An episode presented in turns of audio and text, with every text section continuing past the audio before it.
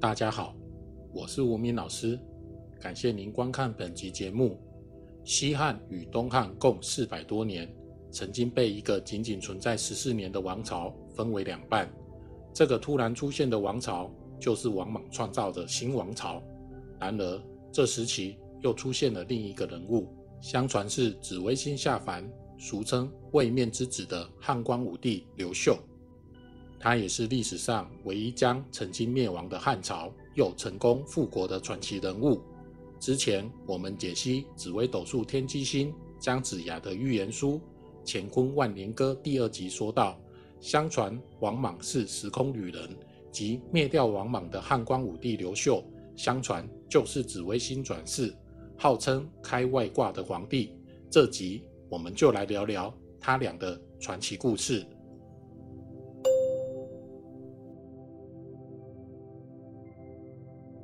紫微星，北斗帝王之星，官禄公主，己土，也就是阴土，化气为尊，代表人物伯邑考，又称周伯邑，周文王的儿子。紫微星也是贵星、财星，禄命不发少年人，寿星行现逢之，人保安康而天吉祥，有解厄、解消凶恶。逢凶化吉，自化之功，对煞星有制服并化解其肆虐的能力。帝王之星主孤论，也主尊贵。尊贵品格耿直，耳根软，皮肤白，高贵善良，尊贵有气质。紫微星最好与七煞星同宫，因为紫微能治七煞为善。紫微落在人位，就是人际关系比较烦。那落在四位，就会为做事情而烦恼了。紫微星也主思觉路，紫微最好有左辅、右弼、文昌、文曲同坐。独坐时好比孤军，缺少贤臣辅佐，容易独断独行，而为奸臣小人所成，成为奴妻主，难以发挥其威严，而有落寞有志难伸的心境。并常出现以外行之见去领导内行之人。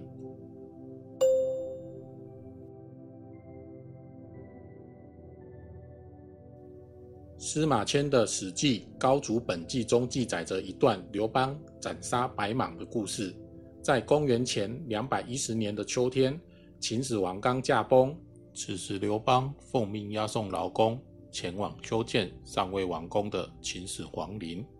但因为逃走的劳工不少，且当时秦朝法令严格，刘邦生怕押送劳工数不足而受重罚，转念一想，决定就地起义，想推翻秦朝残暴的统治。起义途中遇到了一只白蟒挡在路中间，众人面面相觑，害怕至极。刘邦此时举起宝剑向白蟒砍去，白蟒就此被砍成两截。众人才继续前进。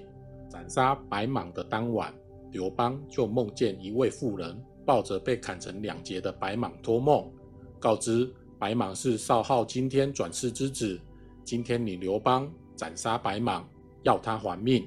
梦中刘邦无奈地说：“他才刚起义，而且在这深山峻岭中，我哪来的命可还？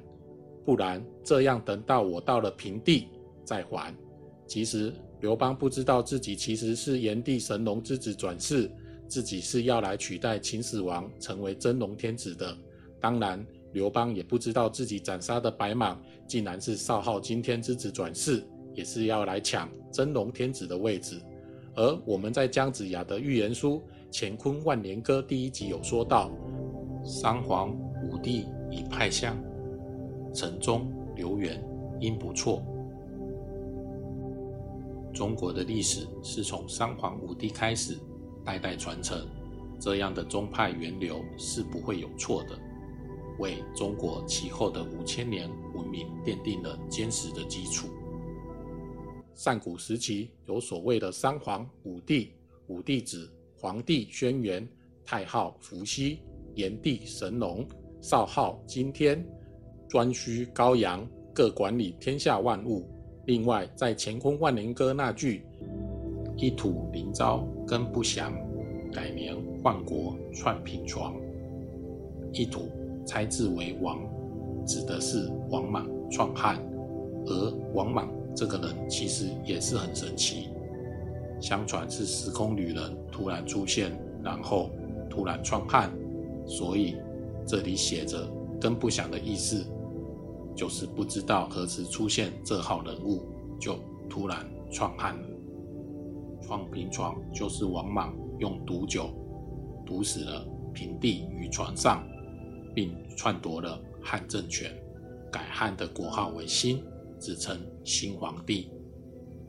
最后就应验了刘邦后世汉平帝被王莽篡汉的事实，两个预言竟然如此巧合的应验了。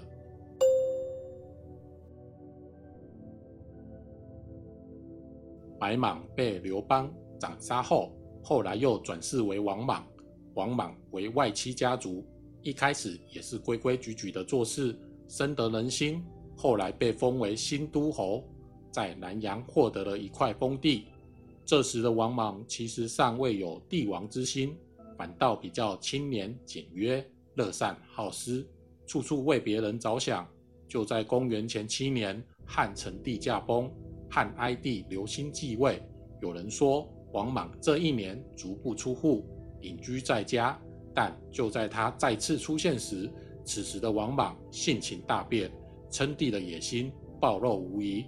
除了逼死自己的儿子王霍，甚至四个儿子中有三个都是被他逼死的。为什么王莽会在这一年性情大变？有人说，就在隐居的这一年，他被一个穿越未来世界的人附身，或是少昊今天之子的白蟒。本性就是如此，只是在等待时机成熟，才展现出真正的本性。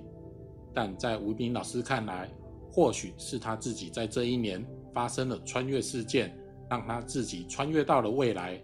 当他回到自己的年代，自然转变心境，性情大变，因为他想利用自己穿越时看到的未来发展，来让他这年代能像未来那样进步繁荣。导致只要阻挡他称帝的人，即使是他自己的儿子，他依旧照样不手软。公元前一年，汉哀帝刘欣驾崩，此时王莽已经是西汉的大司马，兵马军权全在他手上，且将年仅九岁的中山王刘演立为汉平帝，实质掌权的却是王莽，并在隔年改年号为元年，而此元年竟然和西方的元年相同。东西方的纪年法竟然此时神奇的对应上了，且在公元六年毒死了平帝，并在三年后逼退太皇太后王政君，交出传国玉玺，改国号为新，称自己为新皇帝。白莽的命就在此时算是还清了。刘邦斩杀白莽中断，而汉朝在中段也被迫改朝换代，实现了当初刘邦梦中对妇人所说的。命在平地再还之承诺。此时，新皇帝王莽就开始实现了当时穿越时空得到的知识，大刀阔斧的改革这个时代的制度。首先冻结了奴隶制度，其次平均分配土地，且实行官府专卖制度。九、盐、铁器及天然资源皆为国家专有，由政府统一管理，并且由政府统一发行货币。且人民可以跟政府申请国家贷款，年息十趴，杜绝了当时民间的高利贷对人民的剥削。由于专卖制度，政府也能灵活地控制物价，防止商人操控市场物价，并且此时的王莽还非常注重科学研究及发明创造，并且统一了全国度量，发明了游标卡尺。而当时王莽时代的游标卡尺。竟与现代的游标卡尺几乎相同，这发明竟然早于了西方一千七百多年。王莽许多的超前思想，如同现代的社会主义模式，你能说他不是穿越将近两千年的时空到未来的时空旅人吗？但超前思想却不符合当时年代的脚步，导致民怨载道，各地纷纷出现反王莽的抗争。此时就出现了另一个人物，号称紫微星转世的汉光武帝刘秀的出现，要将这历史拨回正轨。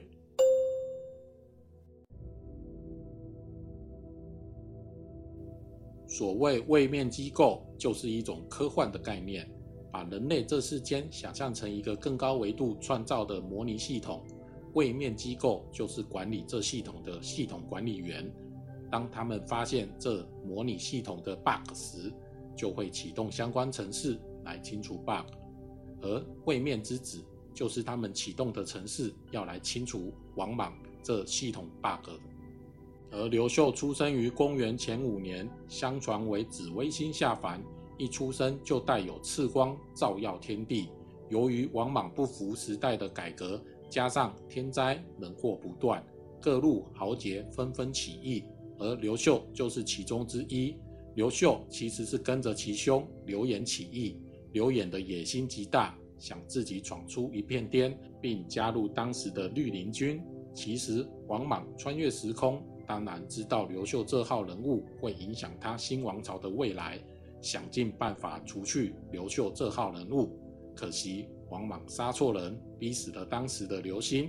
而真正的刘秀，在王莽知道是谁时，已经为时已晚。而刘演的野心被所立的刘汉皇帝刘玄设计害死。由于刘演的英年早逝，反倒将刘秀推出了战场。此时王莽。知道绿林军另立刘玄为帝，影响了他的新王朝，非除去不可，派出了四十万大军，准备消灭绿林军。此时的刘秀也率一万多绿林军应战，但此时的刘秀在位面管理机构的帮助下，开启了他的外挂生涯。此战就是著名的昆阳之战。昆阳之战，两方战力相差甚多。但就在王莽大军准备攻进昆阳时，此时夜空中突然陨石齐飞，火光四射，全射向了王莽大军阵营中。就这样，四十万大军就在这开外挂的飞天陨石技能中，被刘秀打得昏天暗地、落花流水，并且隔天位面管理机构再次帮忙刘秀引来狂风暴雨，但剩余的王莽大军。更是几乎全灭，四十万大军最终只剩下几千残兵逃回洛阳。刘秀的绿林军三个月后攻入长安，王莽的政权就此覆灭。而刘秀很快便靠着位面管理机构及真定王刘阳的帮助下，很快推翻了更始帝刘玄的政权，于公元二十五年称帝，建立东汉，史称汉光武帝。